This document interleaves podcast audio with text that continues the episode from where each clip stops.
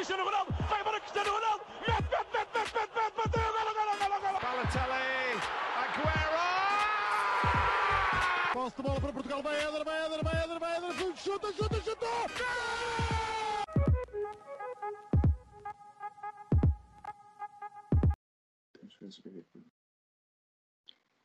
Olá, sejam muito bem-vindos a mais um episódio do nosso podcast Hispanica. Estou aqui na companhia de João Blanco e de Miguel Rocha e hoje estamos aqui para uh, falarmos daquilo que foi o mercado de transferências que teve mais uma vez uh, um último dia de loucos, mas isso já lá vamos. Uh, pergunto em primeiro lugar ao Rocha uh, o que é que achaste deste mercado para o Porto, seja em, ter, em termos de entradas e em termos de saídas. Bem, olá a todos, antes de mais.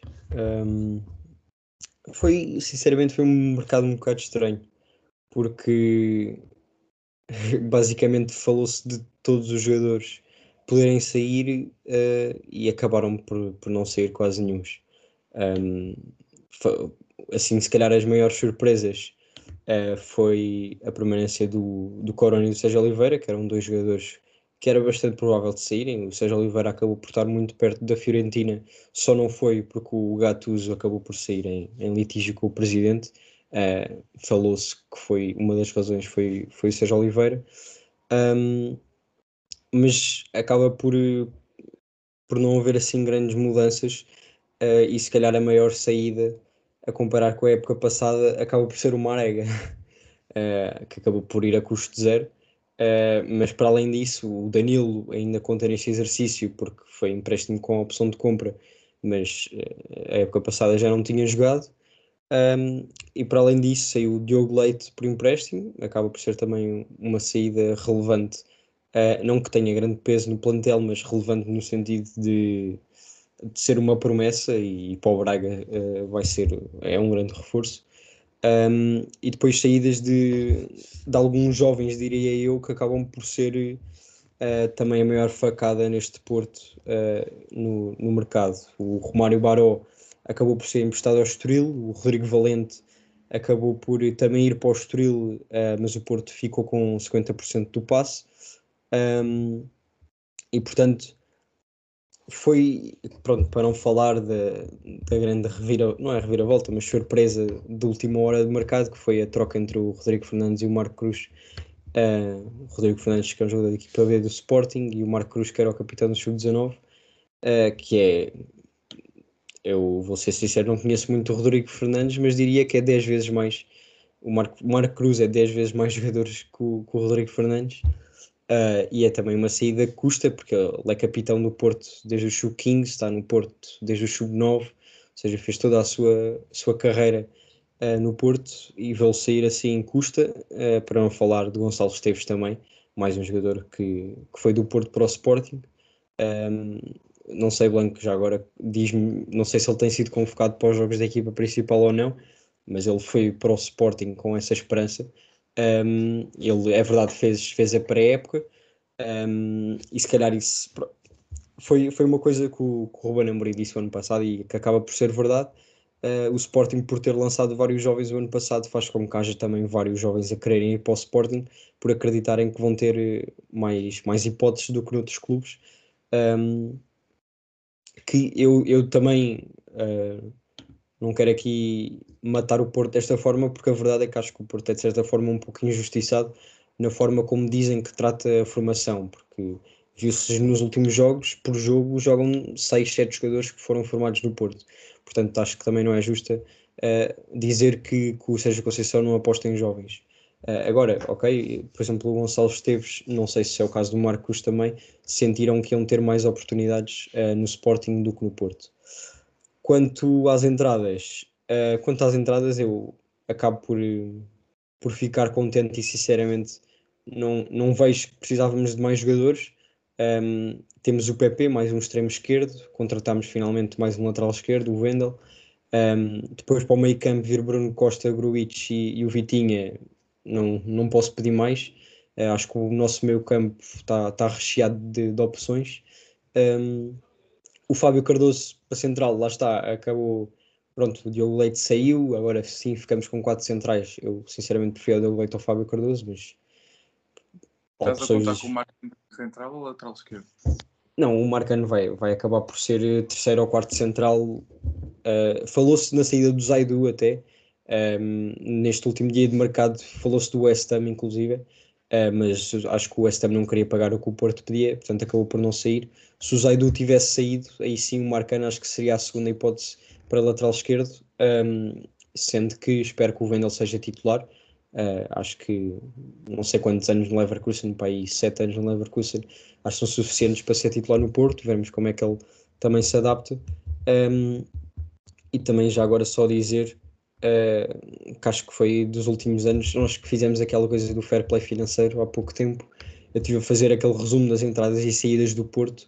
um, e este foi o ano que o, que o Porto fez menos, menos, menos vendas, menos dinheiro em vendas desde 2011, desde quando o fair play financeiro uh, atua. Uh, acho que isso também é relevante. A verdade é que não, não gastámos muito. Uh, o máximo que gastámos foi 15 milhões com o PP, mas de resto 4 milhões com o Vendel, 2 milhões e meio para o Bruno Costa voltar e mais 2 milhões com o Fábio Cardoso. Portanto, acho que acaba por ser um mercado minimamente bom para o Porto e ficamos com, com um plantel equilibrado, principalmente. Muito bem. Blanco, já falámos aqui de algumas saídas que envolvem o Sporting. Eh, o que é que achaste do mercado do Sporting? Bem, primeiro respondendo àquela questão do Rocha. Em primeiro lugar, olá a todos. Segundo, respondendo àquela questão do Rocha do Gonçalo Esteves, ele fez a pré-época, sim, como tinhas dito, não tem sido. Acho que esteve no banco da Supertaça, se não me engano, mas não tem sido convocado para os jogos do campeonato. Mas acho que ainda vai dar muito jeito, especialmente agora, exemplo, no lateral esquerdo e ele ah, faz as duas aulas. Portanto, sobre o Sporting, vamos começar pela, pelas entradas. O ponto forte estava ser. Eu estava a adorar o mercado do Sporting até os últimos três dias de mercado. E, em primeiro lugar, João Pereira sai Antunes, em, né, por razões diferentes. Contrata-se Vinagre e Gai, muito bom. Eh, Aliás, os dois têm sido titulares agora no início do campeonato. Eh, A ala direita ainda não percebo porque é ainda estão dado aos Gai, mas agora o Ruben Vinagre vai ser titular de certeza. E, e acho que foram duas contratações muito boas, apesar do parece ligeiramente inflacionado cada uma delas. Aquela que os gajos já, o vinagre pode vir a ser, e vai ser praticamente quase certeza, ainda se agora saídas no momento. Depois, o Garte também era uma novela que já se arrastava desde. Já se arrastava no mercado todo, mas já se falava já desde janeiro. E, e acho que é um bom reforço tendo em conta a saída de rato do, do Sporting. Eh, Acho que era preciso mais uma opção no meio campo e acho que o Garte dá coisas que mais ninguém dá. E acho que se semelhante mais alguém seria mais companhia, mas óbvio que ninguém faz o que o faz. E, e acho que. hum, exato, acho que, acho que a única entrada que, que se fez mais foi a do Sarabia, que está incluída no, no negócio no momento, portanto eu já vou falar. Quanto às saídas, obviamente que eh, o destaque vão para o Rato e o João Mário, e, ou melhor, o Rato e o Mendes. E, e quando o Mendes não é Rato- minha, chamaste de rato ao Nuno Mendes, não é? Verdade, verdade, verdade. O Nuno- o Nuno Mendes é- o Nuno Mendes é um rato, realmente, esse lampião. E não, o rato e o Nuno Mendes, eh, esses são os destaques, porque eram ambos titulares da época passada, é nesse sentido. E, e obviamente, lá está também as saídas do João Pereira e do Antunes, o Antunes para, o- para o passo, o João Pereira por reforma, mas acho que o grande destaque para as saídas, apesar dessa venda do Nuno Mendes, é porque no primeiro mercado que eu me lembro, o Sporting conseguiu despachar praticamente todo o Antulho que tinha tirando o Renan, que não, não se conseguiu encontrar no, no sítio para ele ir, despachou-se. Matheus Oliveira, que rescindiu esse contrato, despachou-se de um Biac, acho que, acho que foi para a Turquia. Eduardo, acho que também foi para a Turquia. Sporado emprestado no último dia de mercado. Picanhos. Uh, o Luís Felipe, que foi emprestado ao Santa Clara, que acho que acho que é bom que o Luís Felipe chegou a ter um bom nível no Sporting. Uh, acho que depois daquela lesão precisa de tempo de jogo e, e, obviamente vai aprender com o craque do FM Boldini. E, e pronto, agora se calhar não estou a lembrar todos porque era muito, eram muitos, muitos. O Ilori, consegui-se despachar o Ilori, Ilori. exato. Houve alguém que quis o Ilori. Acabou isto. Exato, houve, houve Ele alguém. jogou bem contra o Visão no, no último jogo. Está bem que jogo bem, mas longe que eu não estou para pagar dois meses ao ano a esse gajo. Ou um, ou um milhão e oitocentos mil, ou lá o que é que era. Quer dizer, pagavam um milhão e tal ao Hilório por ano, não sou capaz de pagar 4 pelo João Mário. Eh, yeah. E, enfim. Pronto, mas obviamente que destaque de saída, o principal após Já o momento, agora o Eduardo Quaresma, não te esqueças. foi- não, mas o Edu não era entulho, o Edu foi, foi emprestado. Ok, estavas a falar só dos sedentários. Não, Estou a falar daquele. O Edu, o Edu fazia parte do plantel ano passado. Os outros estavam literalmente a ir à academia treinar sozinhos, ou sei lá, a ir lá ver, fazer sessões de filme, todos juntos. Não sei o que é que eu quero fazer. Mas, mas pronto, o único que ficou por colocar foi o Renan, e, e acho que não é, não é preocupante. Eh, já, já se poupou o Camacho. Houve alguém quis o Camacho emprestado, a ver se sabe. Mas, mas pronto. Destaca para o Nuno Mendes, obviamente que é é assim, durante o mercado todo disse que ao vender alguém não me importava que fosse o Nuno Mendes, porque apesar disso é uma, uma posição que já estava com o substituto pronto, que é o Ruben Vinagre, acho que se o Paninho ao pote seria muito pior. Mas é pá, vender, vender jogadores no último dia de mercado é sempre mais complicado, até porque eu acho que, que o facto do agente dele, não sei se foi, se foi o próprio agente que quis, se foi o Varandas, não se foi o Viana, não faço ideia, mas o facto é que o agente dele andou aí a oferecê-lo no último dia de mercado. Foi fazer reuniões com o PSG, fazer reuniões com o City e andou aí a oferecê-lo, não sei até quando é que isso pode ter baixado o preço, porque o Sporting já chegou a vender Slimania por 35 milhões, o Mário por 40, saíram no Mendes por 47, um dos laterais mais promissores, não, um dos jogadores mais promissores na, na posição do mundo todo. Não Epá. te esqueças que era preciso vender. Epá, eu sei que é preciso vender, mas andar a oferecer baixa o preço. Ponto. E acho que tínhamos uma proposta do City logo no início do mercado, acho que seria melhor. Mas ok. O negócio não me parece mau, tirando esse pormenor que acho que baixa um bocado o preço. Mas 40 milhões mais os 5 ou 7 da taxa de empréstimo, lá está, essa coisa de não entrar o dinheiro já também acho um bocado mau. Mas, eh, e obviamente que se calhar o principal destaque é para o Sarabia, que, que vem depois de um grande europeu, vem com uma classe que se calhar mais ninguém na Liga está, e, fica, e ter Sarabia de um lado e para do outro vai ser algo astronómico aqui para o Sporting. Lá está, eu não não costumo muito gostar de empréstimos ao Sporting, porque acho que não faz sentido estar a valorizar ativos de outros, a menos que sejam um acrescente de qualidade gigante, e por mais que uma época. E, e lá está, e mesmo que o Sarabia se dê bem cá e depois queira vir para o Sporting, não vem por causa de salário e tínhamos que pagar o PSG, não acredito que isso aconteça. E, e enfim, não É- na idade do Sarabia. Já são quase 30 anos. 29. certo, mas ainda assim, isso o Matheus já vai aos 36. E eu acho que o, o Sarabia acaba meio por ser um pagamento extra pelo Nuno Mendes, porque, Sim, óbvio, claro. Eu também diria que o Nuno Mendes, se calhar para o ano, com, com a valorização deste ano no Sporting na Champions, ehm, próximo verão. Ah, não, por acaso não há competição no Mundial, é só depois. Mas mesmo assim, a valorização dele na Champions, o Sporting conseguiu vender por 50, 60 milhões. eh, e o, vindo do Sarabia, que, ok, não, o Sporting não vai receber mais dinheiro por ele, mas é um jogador de muita qualidade, rendimento esportivo, mais o salário que vai ser pago pelo PSG, é sempre um pagamento extra. Precisamente. E pontos fracos do mercado do Sporting. Não se consegue reforçar a posição de avançado, mas pronto, isso o Amorim já disse que não queria, mas acho que é muito curto atacar com Paulinho e DT, especialmente que o Paulinho agora está numa crise de, não sei se confiança ou de fase, não faço ideia o que é que é, mas não está bem, acho que é importante admitir isso. E um central, que o, o- falou-se aí do David Luiz nos últimos dias do mercado, que acho que para mim não faz sentido nenhum. Eh, e, e lá está, acabou. Foi uma página de rumores do Twitter que andou a espalhar isso. Obviamente isso não tinha fundamento nenhum e a CMTV, como também tem muito tempo livre, foi pegar nisso. E, mas acho que faltava um central. Eh, não, não se falou assim de ninguém específico durante o mercado todo para a posição de central. Pronto, falou-se do Olianco, mas isso tinha falado no ano passado. Eh, E acho que ele estava para ir para a Premier League, não sei se chegou a ir. Chegou aí? Boa. E, mas pronto, acho que faltavam essas duas posições. Acho que o Sarabia é um acrescente de qualidade enorme, mas para posições que o Sporting já tinha opções. Acho que seria mais prioritário para a ponta de lança e para a central. Mas pronto, é atacar o- as competições todas com o que temos.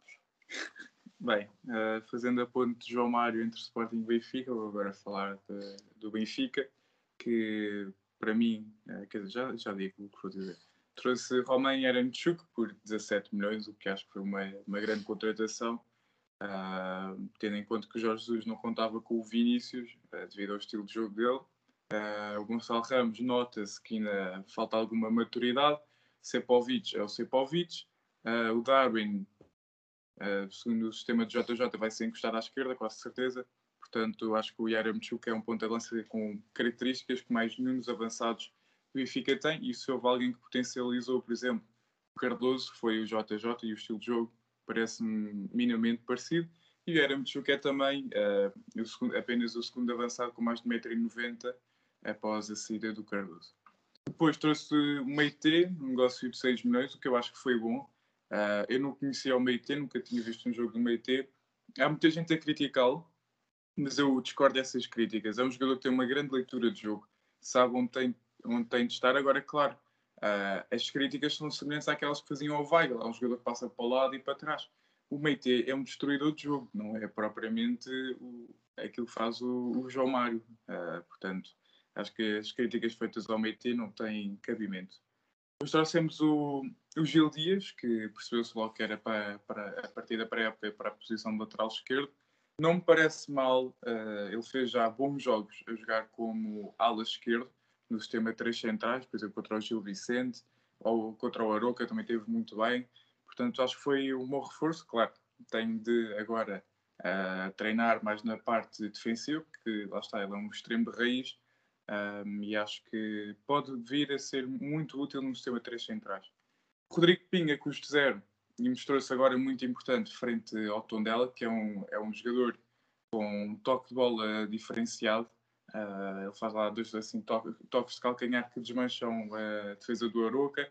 É um avançado do, do estilo do Paulinho, um avançado que se dá muito ao jogo, vai, baixa muito uh, para estar ao jogo e acho que os gols que ele marcou a época passada, por exemplo, ele tinha marcado dois ao Tondela, uh, marcou Benfica, Porto e Sporting.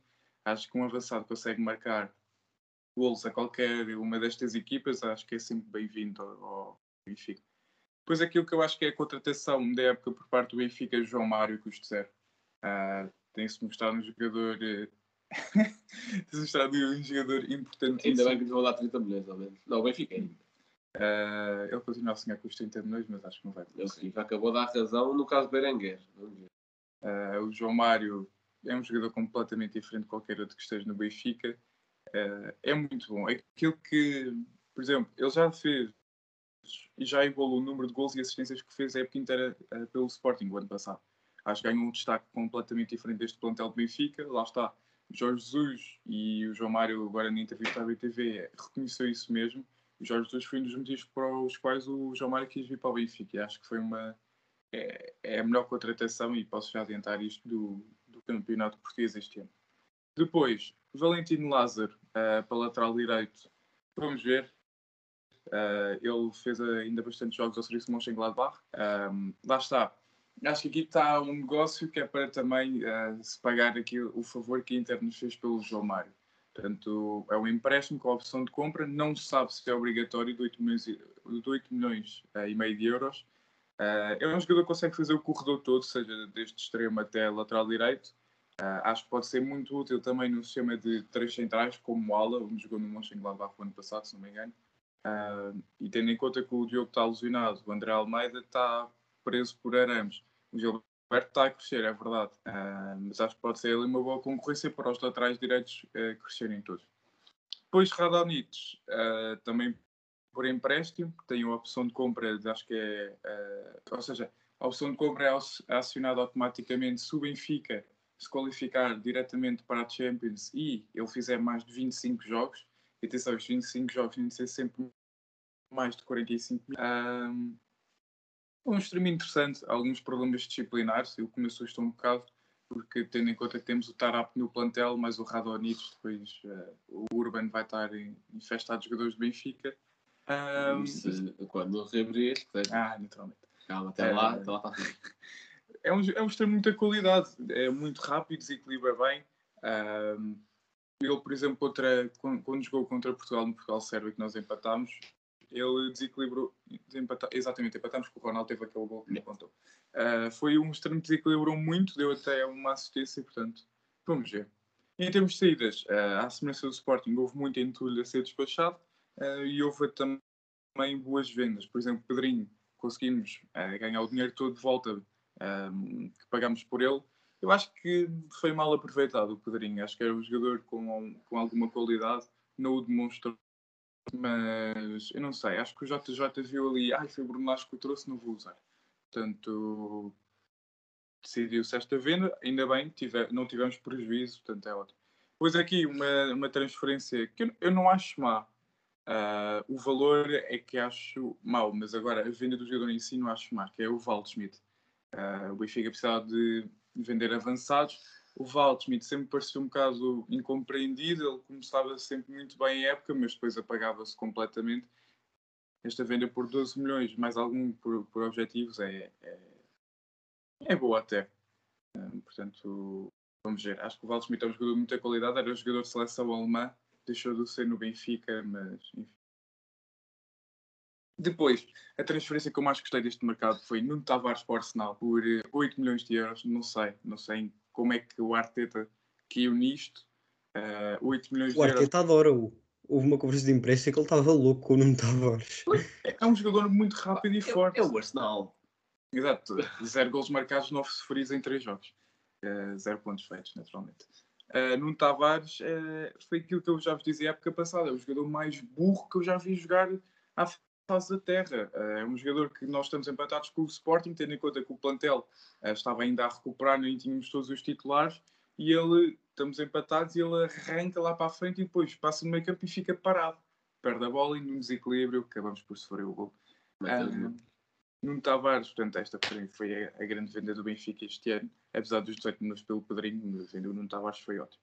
F- Frank Servi, por 4 milhões, ah, não tenho muito a dizer, justifica-se o que ele esteve venda. Depois Carlos Vinícius é emprestado ah, numa taxa de empréstimo de 2 milhões e meio ah, por ano, portanto, ah, este Benfica recebe 2 milhões e meio, se ele continuar para o ano, mais 2 milhões e meio, portanto está 5 milhões, mais os 12 milhões e meio da opção que o PC pode exercer, chega eh, ao valor pelo qual o Benfica o trouxe, portanto, não acho mal. Acho que o Vinícius é um jogador muito bom para o campeonato português, mas pronto, se o treinador acha que não encaixa no seu estilo de jogo, eh, não encaixa. Depois a venda de sedentários como Caio Lucas Krovinovic e Alfa Semedo e a rescisão dos Samaris, eh, acho que foram úteis. Tenho muita pena pelo Samaris, que foi um jogador que sentiu sempre muito o clube.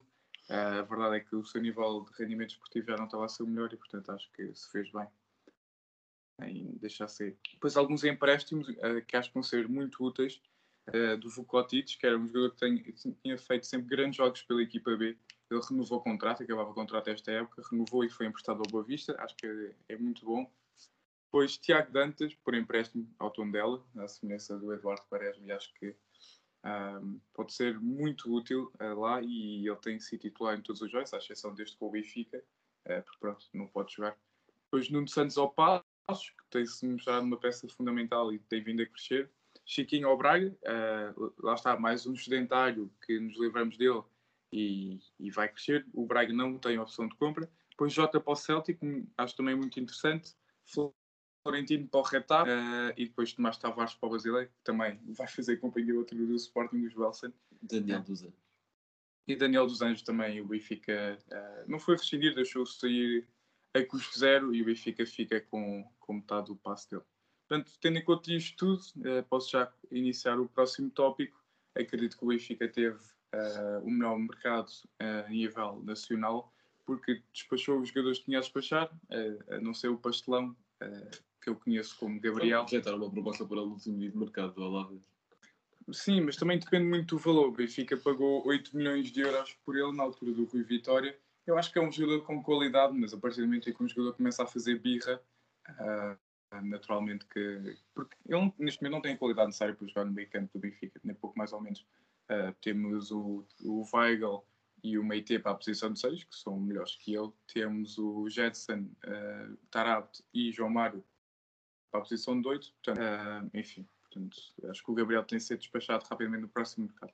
Depois, em termos de contratações, foram, eh, acho que foram os melhores, porque foram para setores que o Benfica necessitava mesmo, enquanto que o Sporting trouxe dois grandes reforços, a meu ver, que são o Vinagre e os Gaio, mas depois lá está, não, não rematou as partes do plantel que necessitava. E o Porto eh, foi buscar uma grande contratação, ao meu ver, que é o PP, mas depois foram contratações, eh, tirando, por exemplo, o regresso do Vitinha, foram contratações que hum, jogadores que já cá estavam a nível nacional, mas que também não têm sido muito aposta, tirando eh, o Bruno Costa, que acho que tem sido titular ao longo desta época. O Vendel também é interessante, mas a meu ver, tendo em conta os jogadores que o Benfica foi buscar, eh, e poderia simplesmente dizer João Mário custo zero, que era uma posição que o Benfica precisava desesperadamente, acho que eh, o Benfica tem o melhor mercado em Portugal. Blanco. Epá, eu acho que o mercado de três grandes foi todo um pouco ela por ela. E porquê? Começando pelo Sporting, lá está, o Rodrigo tocou nesse ponto, o Sporting teve grandes contratações, eh, Vinagre, Sarabia. Sarabia é, um, é uma crescente de qualidade incrível, só que lá está, continua-nos a faltar peças para algumas posições. As que foram colmatadas a 100% foram as laterais, as alas, ainda bem, mas ainda falta central e ponta de Passei Mendes. Epá, pois, mas acho que o Gonçalo Esteves também é capaz de. Pronto, e o Matheus Reis, A questão é, o Gonçalo Silva vai conseguir já jogar no campeonato e eventualmente na Champions. É que se o Ruben Vinagre se lesiona, Vamos a ver. Eh, em relação ao mercado do Porto, eu achei o mercado do Porto algo confuso e não sei até que ponto é que a primeira parte da época, até janeiro, não vai ser algo difícil para o Porto, porque o Porto também não sabia muito bem quem é que podia contratar, porque ora se vende Corona, ora não se vende, ora se vende Sérgio, ora não se vende, ora se vende Luís Dias, ora não se vende. Chegou-se a falar aí do Rames Rodrigues, que eu não, não faço ideia é que iria encaixar nesse sistema do Porto, apesar da sua qualidade. Mas acho confuso porque, ok, comatou a ala esquerda e, e ainda bem, ok, deixou sair o Marega e ainda bem, mas é, acho que também não, não atacou melhor o mercado não sabia quem é que podia vender e acho que, óbvio que eh, não depende só do mercado, porque havia interessados, acho que o Porto não sei se fez assim muito vaso de ferro em certas questões, mas, por exemplo, acho que não vender o Corona vai, ser um erro, Eh, estava tudo acertado com o Sevilha, entretanto não sei o que aconteceu, mas depois, eh, depois em janeiro logo pode ser quando quiser. Achei o mercado do, do Porto algo, algo nublado, digamos assim. Em relação ao Benfica, eu acho que as contratações do Benfica foram muito boas, especialmente acho que a melhor não é nada ao Romário, garanto como é óbvio. E só que eu acho que o Benfica eh, eu acho que me foco mais na- no excesso, no, no sentido em que Benfica viu-se a certo ponto do mercado com seis avançados, viu-se a certo ponto do mercado para aí com nove médios, sendo que um dos despachados é Florentino, que eu acho que tinha lugar de caras no portal do Benfica, por exemplo. Eh, depois Mas um- caras não, porque eu- via para a época do Benfica, naturalmente, ele chegou a jogar na posição dele, também jogou central e ele pareceu-me estar claramente ainda abaixo daquilo que Obviamente, obviamente não é o Florentino do, do Bruno Lage, porque também ficar uma época sem jogar no Mónaco é, é complicado. Agora, depois o Paulo Bernardo também apareceu muito bem na pré-época para jogar lateral, não, não, não se E percebe. teve muito bem, Não, percebes? E, e teve-se muito bem, mas, é pá, obviamente que que a melhor posição dele é médio. E aquilo, acho que ficou sedentários para várias posições, sendo que, por exemplo, prefere-se emprestar o Florentino, mas o Tarado, que é muito inconstante, é- tem muitas coisas boas, mas também tem coisas que não, ninguém percebe. É, é aposta regular, não sendo titular abs- absoluto, mas é aposta regular com esta rotação que o Benfica vem fazendo por jogo. É, acho que ficaram aí uns sedentários, mas tento escolher alguns três grandes seria o Benfica. Mas eh, o meu destaque a nível nacional de mercado é capaz de ser para o Tondela, que fez aqui uma equipa bastante engraçada e comatou as posições que tinha de comatar, eh, com o Tiago Dantas para o meio, com o Edu para a central, com o Dendel dos anos para a ponta de lança e é, não me esquecer de algum. Daí, Fama também fez um mercado bastante engraçado, com o Marcos Paulo, o Ivan Reimer acho que também chegou agora, o Cuneta tinha chegado ano passado, né? acho que o já tinha sido. E, e, enfim, o Portimonense, apesar de tudo, a venda do Beto é excelente, é, apesar da vai. que, que ele tinha feito, exato, já, já vamos falar do Beto, 7 milhões mais 3 para objetivos para um clube como o Portimonense é muito bom, Eh, tem o Nakaz Lima de volta, que parece que é o único clube onde ele sabe jogar o que joga, Eh, ou melhor, onde ele joga o que sabe jogar, e, e pronto, são estas as minhas, minhas menções. E o Estoril, naturalmente. E o Estoril, Ah, boa. Rocha. Que é que, quem que achas que teve o melhor mercado em Portugal? Epá, isso é, é um bocado difícil dizer assim, eh, por, por várias razões. Começando pelo Porto, eu concordo com o Blanco. Ahm, acho que o maior erro, quer dizer, não sei se acaba por ser um erro, mas ahm, o que impediu o Porto de fazer um melhor mercado foi mesmo eh, a indefinição de não saber se Sérgio Oliveira, se Corona iam sair. O Luís Dias também foi muito falado nos últimos dias para o Everton, eh, metido nesse negócio com, com o Rames. Eu sinceramente não assinava por baixo 25 milhões mais o Rames pelo Luís Dias, acho que era pouco. Um, e, com, e não, não tendo a certeza dessa, dessa saí, dessas saídas, um, acabou por prejudicar um bocado o Porto um, no ataque ao mercado, principalmente. Agora, quanto às entradas, eu não vejo mais nenhuma posição onde o Porto pudesse contratar mais algum jogador. Um, isto tendo vindo agora um lateral esquerdo que ainda não mostrou uh, o quão bom é.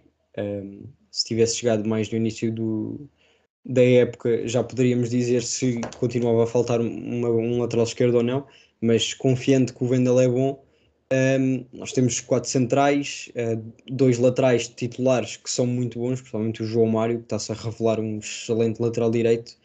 Um, no meio campo, eu sinceramente acho que temos o melhor meio campo entre os três grandes.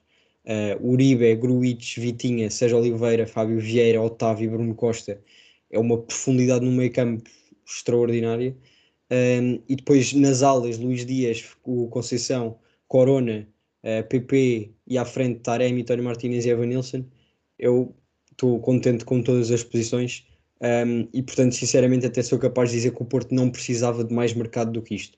Mas se é para avaliar o mercado, claro que o Porto não foi o melhor, porque acaba por não fazer grandes contratações, uh, fez três ou quatro, um, mas em termos de profundidade de, de, plantel, aí sim eu diria que é capaz de ser o melhor, uh, em termos de ser equilibrado uh, na qualidade em todas as posições e não em quantidade.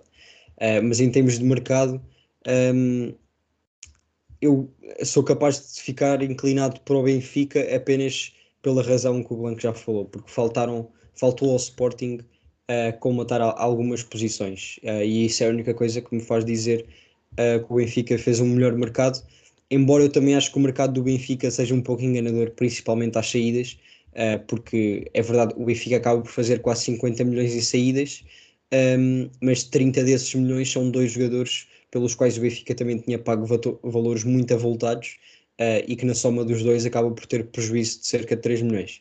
Uh, portanto, acho que nessa parte das saídas acaba por não ser assim tão linear, mas quanto às entradas, uh, também acho que a melhor contratação é o Yaremchuk, sem dúvida, uh, e a vinda do João Mário, por ser a custo zero, acaba por ser muito boa também. Um, e, quanto, e quanto ao Sporting, um, acho que as alas, uh, principalmente agora com a saída do Nuno Mendes, foram grandes contratações, o Jogai e o, e o Vinagre. Um, a chegada por empréstimo do Sarabia, também vamos ver como é que ele se vai adaptar ao Sporting, mas é um, é um jogador com muita qualidade, obviamente. O Ugarte, sinceramente, ainda não o vi muito a jogar, uh, mas pelo, pela época passada no Famalicão, uh, também acho que é um jogador que vai dar muita, muita qualidade ao meio campo do, do Sporting, coisa que, sinceramente, também acho que não é que. Não sei se vai ser titular, porque Palhinha, Mateus Nunes, Uh, o Bragança também, espero que esta época seja, acho que vai ser a, época de, de, afirmação dele, um, mas é sempre mais um uh, e com qualidade, mas acabo por dizer o Benfica. Já agora, só destacar também, uh, eu diria que não foi de todo mau uh, o mercado do Braga. é verdade que muitos por empréstimo, mas a, a, vinda do. acaba por ser um reforço. O Yuri Medeiros esteve muito tempo lesionado. O Mário Gonzalez, o Paulo Oliveira. Um, depois o Diogo Leite agora e o Chiquinho que chegaram no último dia de mercado, acaba por não ser todo um, um, mau, um mau mercado. Bem, e falando agora do mercado internacional, foi talvez dos mais loucos que já assistimos, eh, não só por... Temos ali nas costas do Rocha? É verdade, temos ali grandes nomes como João Mário, nas costas do Rocha. Um... Tens o nome também. Onde é que ele está? Está tá ali o PP também. Ah, está ali. O PP uh, também está.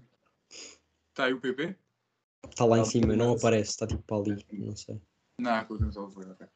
Uh, foi um mercado muito, muito interessante, com carroceiros entre os clubes, etc, etc. Podíamos falar, podíamos fazer só um episódio sobre o último dia de mercado, uh, mas não vamos fazer isso, porque o episódio também já vai longo, e vamos aqui fazer aquele que foi para nós o top 5 transferências internacionais, dizemos o nosso quinto lugar e depois subimos. Rocha. Uh, bem, isto foi um top muito difícil de fazer, uh, mas eu tentei aqui combinar tipo de, de fatores para pa decidir isto, uh, o que foi pago pelos clubes e de certa forma o quanto os clubes ficaram a ganhar com a vinda dele, ou seja, uma equipa já muito boa, pronto, eu hei de explicar. Mas eu no quinto lugar pus o Grealish. Um, acho que o teria posto mais em cima se o City tivesse pago um pouco menos por ele. 100 milhões um, acaba por ser bastante, uh, não que não seja justificado, porque o Willis é dos meus jogadores favoritos e eu acho que tem mais qualidade, já pegou a titularidade no City. Um, o Bernardo Silva acabou por não sair, falou-se nisso por causa da, da vinda do Grealish, acabou por não sair, mas acho que, que é, é possível jogar com, não, não digo com todos, porque o City tem, tem muita qualidade na frente, Um, mas acho que é possível combinar o Grealish que tem andado a jogar mais pela esquerda, mas que também pode jogar uh, no meio. Um, contra o Arsenal ele jogou muito, uh, fez duas assistências, se não me engano, um, e portanto acho que é possível aqui neste City jogar Grealish, Bernardo Silva. Uh, o Bernardo Silva muito provavelmente vai jogar mais no meio a partir de agora, mas o Sterling também não tem sido titular, o Mahrez também não. Uh, portanto, vamos ver, mas pus o Grealish em quinto lugar. Blanco, para ti, quem é a tua quinta posição? Convém deixar o microfone ligado. Falta de óbvio. Uh, portanto, quinta posição. Eu neste top, lá está, eu vai com critério muito em sério o, o valor pago, porque houve aqui muita transferência cara e, e eu tendo aí para mais low cost barra custo zero. Portanto, quinto lugar, eu vou pelo Varane, que acho que ainda assim para um central campeão do mundo, vencedor de 4 Champions League. Ele na primeira já era titular em 2014. Não, mas estava em plantel, portanto. Ok, ok. Não, mas acho que já era, já era titular, ele foi sempre dupla do Sérgio Ramos. Era. Pepe Sérgio ok. Ramos. Pepe ok. Sérgio Ramos, exato. Mas Ah, pronto, 2014, é, capaz. Sim, eu sei que o Pepe não é assim uma grande coisa, mas pronto, estava lá no plantel. É isso, tem- tens o jogo contra a Irlanda, vê lá.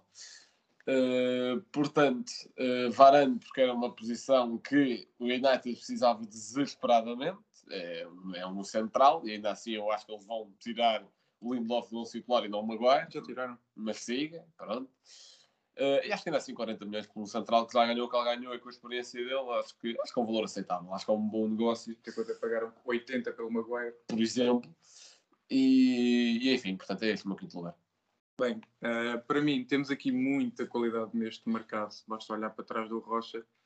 Eh, os empréstimos eu não vou contar, mas, ou seja, o Rocha já destacou o Grealish, eu tinha posto aqui o Grealish em quinto lugar, mas tendo em conta que o Rocha já destacou e devido à variedade que nós temos, fiquei em dúvida entre Sérgio Ramos eh, e Memphis Depay, que foram os jogadores, os dois a custo zero. O Sérgio Ramos já ganhou tudo o que há para ganhar, vem adicionando eu só, ou seja, posso já adiantar, eu não vou colocar o Sérgio Ramos porque não era assim uma posição que o PSG necessitava muito. Tinha o Marquinhos e Kimpembe, ah, agora com o Sérgio Ramos vamos ver se vão passar a jogar com três centrais porque qualidade não falta naquele setor.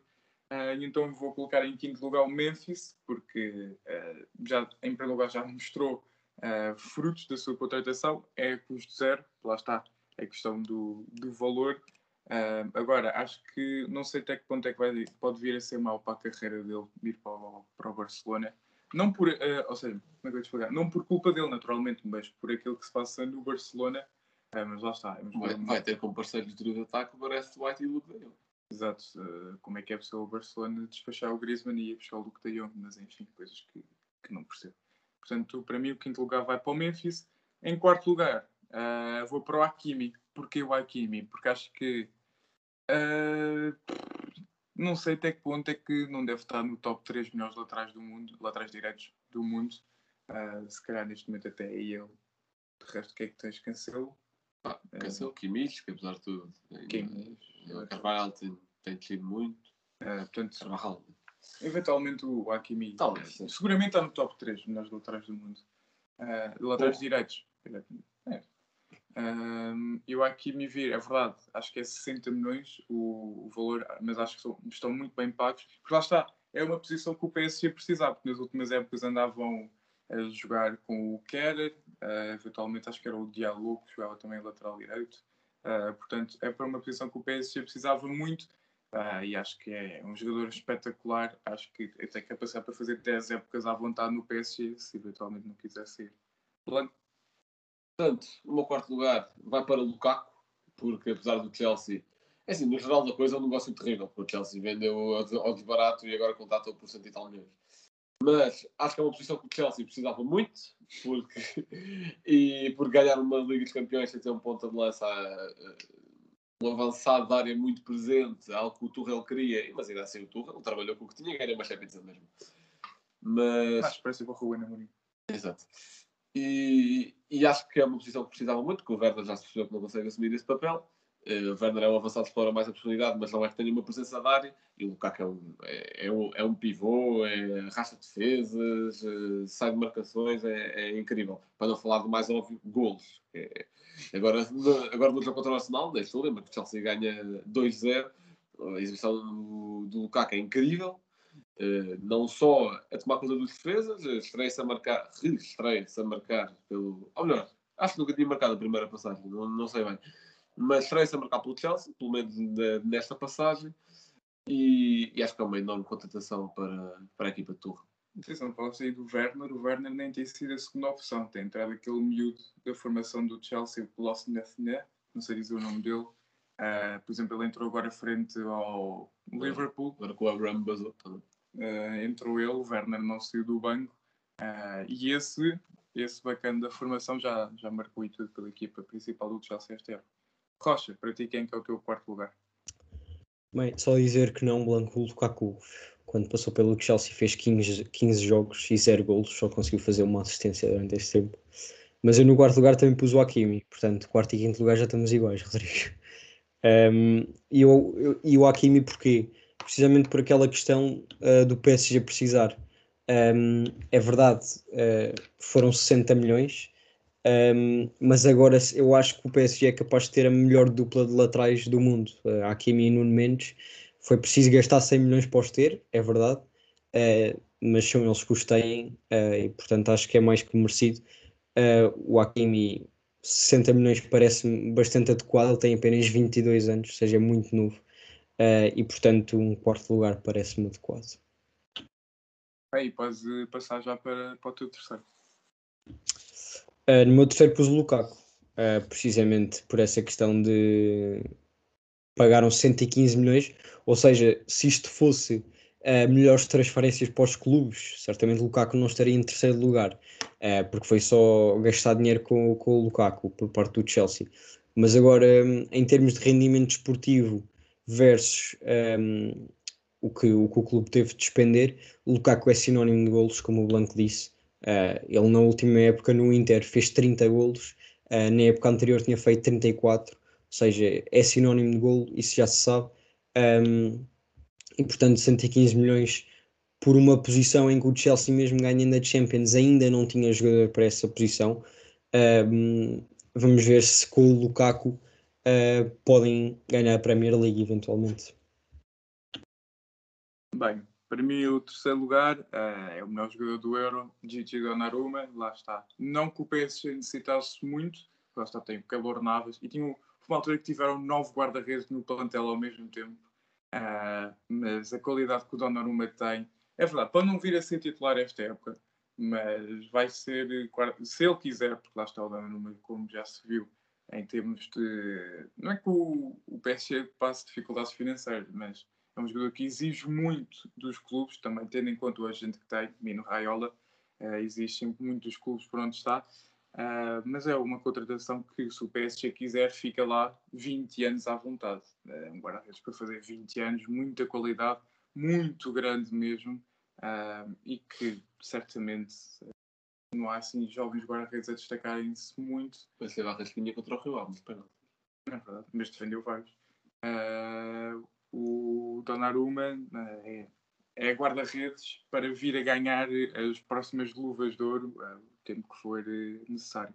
Portanto, Blanco, a tua terceira posição. É mesmo, é Donnarumma, pelas razões que tu disseste, não te vou repetir. E, e pronto, e é isso. não te vou repetir. Está bem, Rocha, a tua segunda posição. Uh, bem, a segunda opção tem que ser o Ronaldo. Um, e pronto, já estão a ver quem é que vai ser a primeira. Uh, mas pus o Ronaldo em segundo porque um, pagar 15 milhões pelo Ronaldo, ainda que tenha 36 anos, uh, é ótimo. acho que é um valor ótimo. mais uma vez, é um jogador que é sinónimo de golos. Um, vão ter de pagar também acho 15 ou 20 milhões de salário um, mas tudo à volta da transferência do Ronaldo é ótimo. Uh, imaginar Cristiano Ronaldo no United é uma coisa uh, que nós nos recordamos, parecemos a voltar ao passado, literalmente. É, é imaginar Ronaldo com todos os seus colegas de equipa, um, ele que agora vai ser treinado por um deles, uh, esperemos que resulte, não é? Um, mas acho que é uma contratação ótima, é capaz de ser a peça que faltava ao United para ser um verdadeiro candidato à Premier League, coisa que já foi o ano passado, acabaram por ficar em segundo lugar, mas a diferença para o City ainda foi alguma, principalmente na parte inicial da época. É verdade que no fim o United teve bastante bem e agora já leva uma grande série de jogos sem perder. Um, mas o Ronaldo leva todos os clubes para onde vai para um nível completamente superior e eu acho que é isso que vai acontecer com o United. Não só vão ser um, ainda mais candidatos a vencer a Premier League, uh, como terão a obrigação uh, de chegar muito mais longe na Champions. Uh, e o Solskjaer vai ter também a obrigação de ganhar títulos, isso é imperativo. Bem, o meu top 2 envolve dois portugueses, Uh, e meto em segundo lugar Nuno Mendes, pela pelas mesmas razões que a Kimi. Uh, agora posso dizer que o Nuno Mendes já saiu do Sporting, o Nuno Mendes era dos melhores laterais do mundo, uh, não podia dizer isso naturalmente que dava no Sporting. Um, e ir para o PSG para uma posição em que, é verdade, eles têm o Bernat, mas o Bernat está com uma lesão grave, portanto vai demorar até recuperar. O Nuno Mendes é menino para, no próximo jogo do PSG, depois desta pausa para as seleções, assumir logo a titularidade vamos ver, porque ele estava com um problema uh, e notou-se esse problema frente ao Fama com uma lesão. Uh, ele andava tocado. Começou, acho que começou a época lesionado, não foi? Sim, sim, sim. sim. Que tanto que o vinagre, exatamente. Ele, ele, ele, eu acho que contra o Braga chegou a jogar no menos, a supertaça, mas acho que para a primeira jornada depois que o vinagre. Portanto, lá está. E pelo negócio que é, uh, eh, 7 milhões do empréstimo e eventualmente 40 uh, de compra, acho que para, para o dinheiro que o PSG tem é, é realmente uma, uma e, e, e, do lado do PSG ainda se passam Sarabia assim durante um ano vai esse dossiê. Não, ele também não ia entrar nas contas portanto acho que no Mendes fica em segundo Blanco tem o segundo lugar depois é primeiro. Bem, por muito que eu adoro no Mendes eu acho que a minha segunda opção e a do Rocha vão ser iguais. Porque meti em segundo o Ronaldo pelo valor que foi, pelo regresso que é e, e a, a título pessoal eu acho que foi a transferência que eu, que eu gostei mais. Eu acho que foi aquela com a qual eu vibrei mais, foi essa do Ronaldo, obviamente, que é tal como diria a bola, Back to the Future, obviamente. E, mas meti o Ronaldo em segundo nesta questão e quem ouvi sabe que eu gosto mais do Ronaldo do que o Messi, porque, e pronto, digo já quando na minha primeira posição ao Messi na PSG, porque dou crédito ao PSG de conseguir tirar o Messi do Barça. Óbvio que houve muitos problemas com a La Liga, das inscrições, da situação financeira do Barcelona. Já agora dizer que o mercado do Barcelona foi algo horrível, tirando de Pay. E vai o Eric Garcia, ok? Hum. Porque agora até a Agüero está lá só, só a fazer tempo, porque já nem quer jogar. Mas acho que tirar o Messi do Barcelona... A saída do Griezmann. No último dia de mercado. Não, o Griezmann a fazer muito no Barça, mas é melhor que o Luke de Jong. Exato. A questão é tirar Messi do, do Barça acho que seria algo impensável. E juntar na mesma equipa Messi, Mbappé, Neymar eh, e todas as outras estrelas, mas agora estava a falar sobre o ataque eh, acho que é uma contratação muito boa. Portanto, digamos que a nível de gostos e preferências a minha primeira é Ronaldo a nível um bocadinho mais a frio e pelas questões que levou à volta, Messi. Bem, o meu primeiro lugar, como já disse, é um português, é naturalmente João Mário no Benfica. Meu Deus! não, estou a dizer. Eu, eu não meti o Ronaldo uh, porque sabia que vocês iriam meter. Uh, eu tinha aqui, mas depois risquei para meter o Nuno Mendes. Uh, a minha primeira posição também tem de ser o Messi. não só por o Messi eu ter tirado do Barça, mas tirou a custo zero. Yeah. Trazer para mim aquele que é o melhor jogador do mundo a custo zero Acho que é uma coisa impressionante. Vai voltar a jogar com o Neymar. Sempre que é um jogador que se paga ele próprio, só com camisolas Exatamente. e merch. Exatamente. Portanto, não, não vai custar nada o salário do Messi. Uh, eu baixo, eu baixo inclusive aquilo que estava a receber no Barça, vai receber menos. Uh, não naturalmente menos do que aquilo que se tinha proposto a receber, mas já receber menos do que recebi no Barça, mas é, é uma contratação é, literalmente do outro mundo, porque é Messi e acho que o nome por si próprio já, já justifica a transferência. Rocha, para ti, quem é que está no primeiro lugar? Não vale Sim, dizer também. não, é Bruno Costa. Uh, acho que a aquisição do Bruno Costa. não, é o Messi também tem de ser, não é? é óbvio.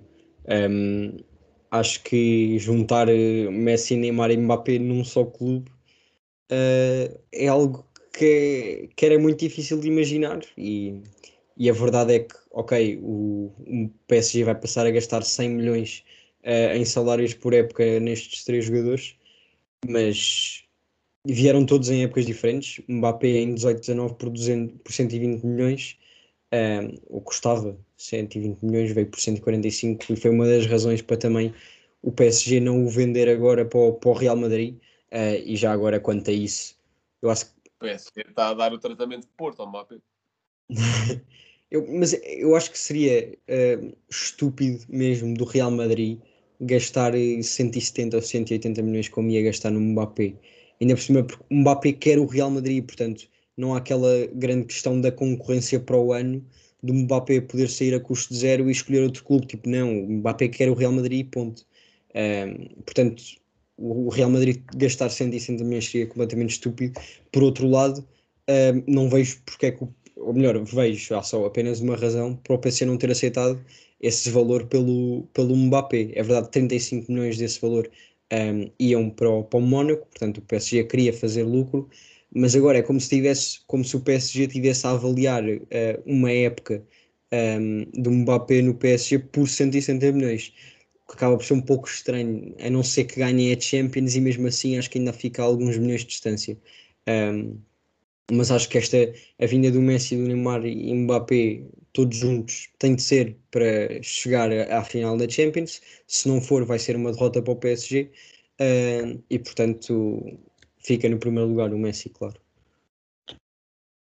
Bem, uh, isto pegando só na questão do Mbappé, muito rapidamente, acho que ele uh, é um bocado burro por querer sair do PSG numa altura, numa altura destas. Ele tem uma equipa que, só pelos nomes, naturalmente que no futebol não se ganha títulos pelo nome dos jogadores, mas que nós apontamos como pelo menos eu aponto PSG como principal candidato a ganhar eh, a Champions. Eles vão um bottle, mas tão fácil. Não sei porque... Estou com esta coisa, esta coisa de querer comprar títulos quase, não não estou, não estou, não estou a sentir. Eles não se juntaram à Super League.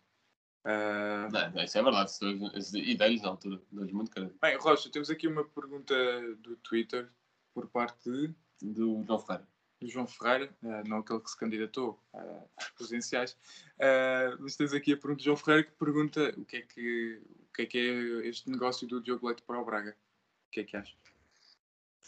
Epá, eu uh, concordo com o empréstimo. Um, a única coisa que não concordo neste negócio é a cláusula, um, a cláusula de compra. Uh, por ser baixa e por, como nós estávamos a falar no início, uh, antes de começarmos a gravar, uh, o Braga, se for preciso, paga esses 12 milhões. Por exemplo, o Diogo Leite, quase certeza que vai ser titular. Um, se ele se começa a destacar na Liga Portuguesa, depois lá para março, quando voltarem um, as seleções, se ele acaba por ser convocado, eu não me admirava nada que o, que o Braga no fim da época pagasse esses 12 milhões pelo Diogo Leite. Agora, o Diogo Leite saiu do Porto, saiu por empréstimo para o Braga. Com a convocação do Diogo Leite para a seleção, o Fernando Santos não convoca ninguém do Braga. Ricardo, não, mas é. Imagina, eu acho que ele vai merecer. Se ele for titular no Braga, eu acho que ele vai mostrar que merece. Um, agora, um, como estava a dizer, ele antes de sair renovou com o Porto por mais um ano até 2024. Ou seja, quando se regressar do Braga, ainda tem mais duas épocas uh, de ligação ao Porto. Um, portanto, eu diria que acaba por ser um bom negócio, um bom negócio, um bom empréstimo uh, porque o Conceição muito provavelmente não iria usar, o Pepe e o Mema são os titulares uh, e já se viu que se calhar à frente do, do Diogo Leite ainda estavam marcando. Um, agora, tanto Pepe como Bemba a época passada tiveram lesões em tempos diferentes, é verdade, apenas um deles foi preciso ser substituído uh, de cada vez. Um, portanto, o Diogo Leite o ano passado acabou por pegar, este ano acho que seria difícil, mas eu diria que concordava mais se a cláusula fosse mais alta. Agora, que vai ser bom para o Diogo Leite, isso vai. Bem, agora uma pergunta aqui que penso que está mais direcionada uh, para mim, que é a pergunta do Diogo GRM Costa, grande abraço, conheço o Diogo pessoalmente, uh, que me pergunta que, se o Radonich é uma boa contratação para o Benfica. Bem, à semelhança daquilo que, que já tinha dito, uh, é um jogador que tem esses problemas de disciplina, Uh, não tem uns grandes números, mas isso, por exemplo, João Mário também não tinha e já os fez. Uh, o Radonito é um extremo muito rápido, que desequilibra muito e tendo em conta a falta de rendimento que, por exemplo, o Everton está a ter, uh, o Rafa às vezes parece que é o único extremo que está, que está a jogar, acho, que, acho que é uma boa contratação. Por empréstimo, é verdade, mas tendo, tendo nós a opção de compra, ah, acho que pode vir a ser bom, podemos usá-lo à vontade. Agora, a grande questão é, a última vez que o Benfica teve um jogador emprestado foi o Todibo, e viu-se a gestão que o Jorge Jesus fez do Todibo, ah, que acho que era um central que devia ter ficado, ponto final. Ah, mas pronto, acabou por, por não ficar, acho que foi para o Nice, se não me engano, E está a jogar muito. a jogar muito bem, eh, portanto foi um erro. Vamos ver, espero que o Benfica não cometa esse mesmo erro com o Radonjic, ah, mas vamos ver. Acho que é um extremo de muita qualidade, tem a estar com, com a cabeça eh, do sítio. Logo, agora uma pergunta para ti, que é por parte do Gustavo, acho que é underscore Ramos, que é qual foi a transferência que foi pouco falada, mas que pode vir a surpreender? Qualquer uma. Epá, neste mercado teve, teve. Não sei se a comunicação social também fez por isso. Comunicação social, estou a falar internacional. Mas quiseram destacar tudo o que era coisinha do mercado. Para fazer disto o maior mercado de sempre. Eu acho que dos últimos anos, pelo menos que eu me lembro, é de certeza. Mas eh, não sei se a pergunta é a nível nacional ou internacional, mas falando em Posso responder os dois?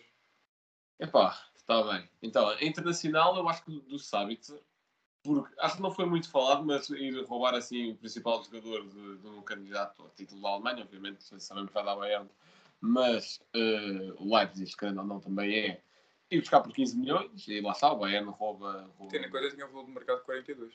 Exato, rouba o Pamecano, rouba Nagelsmann, agora rouba, eh, rouba, eh, rouba Sabitzer. E acho que é um jogador muito bom, que tem uma criatividade que não havia no meio campo. Eu até respondi um story sobre isso. Que tem uma criatividade que não, não havia no meio campo do Bayern, porque até o próprio de Thomas Müller tem vindo a ficar mais um finalizador do que um criativo. E, e acho, acho que é uma excelente contratação e acho que ainda vai dar que valer, pelo menos na Bundesliga. A nível nacional, uma contratação pouco falada. Rodrigo para o Benfica. Não. Uh, Mário Barão Estrela. Eduardo Quaresma. Pode ser, acho que. Eduardo Quaresma. Bem, quer dizer, se bem que essa, essa foi a minha alfalada que ele tem bastante fãs. Mas. Não, a verdade é que ele já fez um grande jogo feito ao Benfica, teve 20 ações defensivas no último jogo. eh, foi, ele fez um jogaço. Mas pronto, se não se importa, não vou responder a esta, porque acho que pode envolver as minhas preferências clubísticas eh, a nível internacional. A pergunta é do Daniel CR427, que pergunta: Griezmann no Atlético pode recuperar o seu futebol? Ah, eu acho que sim. Ah, acho que é um negócio espetacular para o Atlético, tendo em conta que é por empréstimo e creio que a opção de compra nem é obrigatória. Portanto, se o Griezmann correr mal, volta aí para o, para o Barça. Entretanto, o Félix está a chorar no balneário. Sim, ah, lá está. Ou seja, ter dois jogadores, ah, acho que foi. Ou seja, tendo em conta, acho que poderá ser considerado um mau negócio para o Atlético se fosse ah, a título definitivo, tendo em conta que é por empréstimo e ele pode voltar para o Barça. Acho que não, porque neste momento o Atlético tem para a frente Mateus Cunha, Griezmann, Félix, ah, o Correia O tem Matheus jogado Cunha também foi muito bom. Matheus Cunha também é uma grande contratação. Uh, mais ponta de lança que o Atlético. O que é que ele jogou no título no último jogo? Uh, Soares? Não, O Soares, exatamente. Vamos ver. uh, o Soares e o Griezmann tiveram uh, já um conflitozinho antes de chegar ao Barça. E porquê? O Griezmann sempre defendeu que uh, o Uruguai era a sua segunda seleção. e depois, quando marcou, pediu desculpa. O Soares acho que não gostou dessa atitude. Uh, e houve sempre assim já um conflito. Agora, se o Atlético mudar a sua forma de jogo, e já se viu um Atlético ofensivo frente ao Villarreal no último, no último fim de semana. Mas isso, todas as equipas são ofensivas quando se vêem perder, portanto. Não, exato. Quando tem, a Sim, bola, é quando tem a bola, uma equipa é sempre ofensiva. É verdade. Ah, e então, ah, não sei, acho que se passarem para um 4-4-2, que era aquilo que o Simeone usava com o Griezmann, ah, e tendo em conta o quão bem conhece o Simeone e o Griezmann, e se o Griezmann cortar o cabelo e fizer a barba, voltar a ser o mesmo Griezmann de há uns anos, acho que ah, vai ser uma grande contratação para o Atlético e depois eventualmente exercerem ah, a opção de compra de 40 milhões, relembrando que o Griezmann já tem 30 anos, mas vamos ver. Acho que tem- o Griezmann tem naturalmente capacidade para recuperar o seu futebol. Blanco. Isto agora também é uma pergunta, e é a última, por parte do Pedro, do Futebol 120. Portanto, vão ouvir ah, aquilo que o Pedro diz no Futebol 120, que é um, um grande projeto. Ah, lá está, isto também envolve algumas preferências que já foste aqui adiantando, que é Beto na Udinese. Vai dar certo? Ele desconfia que sim. Não, olha, primeiro lugar, um grande abraço, ao- um grande abraço ao Pedro. Deixa-me falar, pá. É assim, eu acho que o Beto ficando no Portimonense já, já não vai ter o mesmo rendimento, porque estar a jogar sem vontade, não é por aí. E, e há bocado abordei um pouco mais o negócio, mas em termos esportivos acho que é capaz de ser bom para o Beto, porque estreia num campeonato mais competitivo que a Liga Nós, não é? E, e ainda uns tempos no Twitter tive um, um, um mini debate, não foi bem, não foi bem debate que estávamos a, a, a concordar com alguém em que dizia que o Beto, se não se tivesse um dos três grandes, tinha sido, tinha sido convocado agora, ou, ou algo assim. E, e, eu disse, eu acho que ainda antes do Beto está o Gonçalo Ramos, porque lá está, está num grande. Ou até o próprio Rafael Leão, apesar do fraco rendimento nos últimos tempos. Acho que o Beto, indo para uma liga mais competitiva, tem mais mídia e é capaz de chegar mais rapidamente à seleção. E é um, é um avançado muito móvel, muito multifacetado, que, para além disso, consegue ter, conseguiu ter gol na Liga Nós, numa equipa que não seja nem os três grandes, nem o Braga, e que nem tem ambições europeias, nem o Vitória, nem nada disso. Uh, é, para além do Rodrigo Pinho, que também, também teve essa faceta muito boa. E o Mário Gonzalez também marcou 15 O Mário Gonzalez, Mário boa, boa. E, e, acho que é um bom contexto para ele evoluir, sendo que ainda acho que tem 22 anos, se não me engano, sendo que ainda há coisa de dois anos estava a jogar na Distrital de Lisboa. No, é, no Montijo. Uh, exato. Acho que é capaz de dar certo. Eh, quanto, a, quanto às circunstâncias coletivas do Udinese, não sei, porque não, não acompanho muito o Udinese. Sei que tem o Depol, que é um enorme jogador muito criativo. Que é capaz... Não, saiu para o Atlético. Atlético. Ah, então, então o Beto vai ser final da equipe. Eles têm, têm o Roberto Pereira e o, e o Delofeu, são capazes de ser assim as duas maiores estrelas da Udinese. Eles empataram com o Juve, já não foi? Já, pois já, foi, pois foi. Foi, foi o último jogo deles, acho eu. É, é bola para. É bola não, para foi o an- antes desse. É, a Juve já perdeu com o Empoli. Exato. É, é, eu acho que é capaz de dar certo. Sim, num, num contexto competitivo diferente, acho que o Beto deu, deu sinal sim na Liga Norte. Vamos ver como é que corre na Série. E bem, estamos a chegar ao final de mais um episódio. Eh, Não costumo dizer isto ao lado do Blanco, mas qual é que é o teu facto para hoje? Podia ter continuado a dizer bem longe. Mas pronto. Uh, buscando só aqui. Está aqui, está aqui. Portanto, trouxe aqui dois, um relacionado com o Griezmann, outro relacionado com, com a transferência de Nunes Mendes. Uh, dizer que o Griezmann, pelo Atlético, é o melhor marcador estrangeiro do clube, com 133 gols, e marcou sempre pelo menos 21 gols em todas as épocas que jogou pelo Atlético. Relativamente ao PSG, é dizer os portugueses que jogaram nesse clube, já que há pouco tempo, até no episódio do Fair Play, destacámos Pauleta. Eu digo que os portugueses no PSG foram Humberto Coelho, João Alves, Manuel Abreu, Kennedy, Elder, Elder Batista, Agostinho, Hugo Leal, Filipe Teixeira, Pauleta, Gonçalo Guedes, Danilo Pereira e agora Nuno Mendes, mais um jogador que vai jogar com Ronaldo na seleção e Messi no clube. Portanto, Rocha, um momento cultural.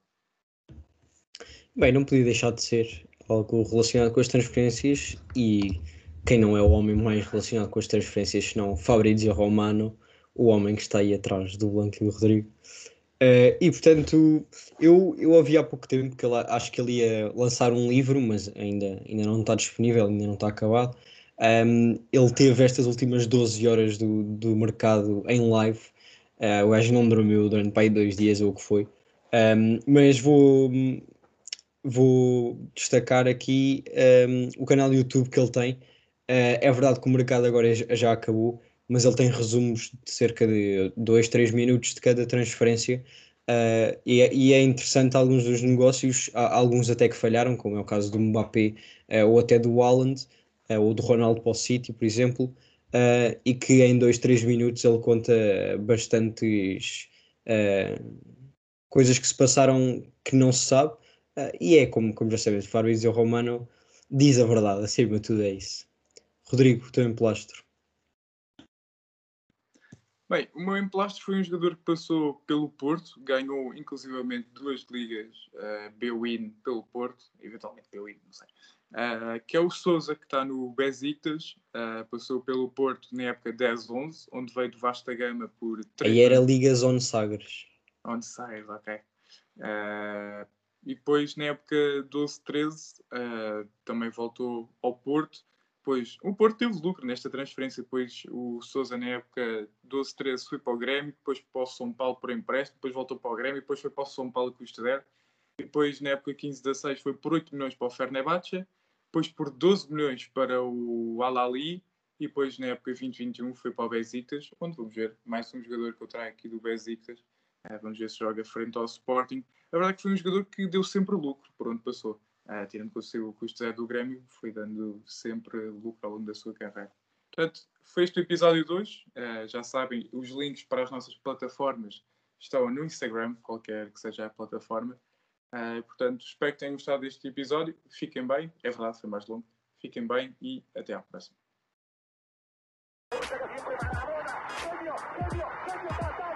Liverpool 3 0. Corner taken quickly, Origi! Está isolado Cristiano Ronaldo. Vai para Cristiano Ronaldo. Mete, mete, mete, mete, mete, mete. Bateu. Golo, golo, golo, golo. Balotelli, Aguero! Posse de bola para Portugal. Vai Éder, vai Éder, vai Éder, vai Éder. Chuta, chuta. Gol!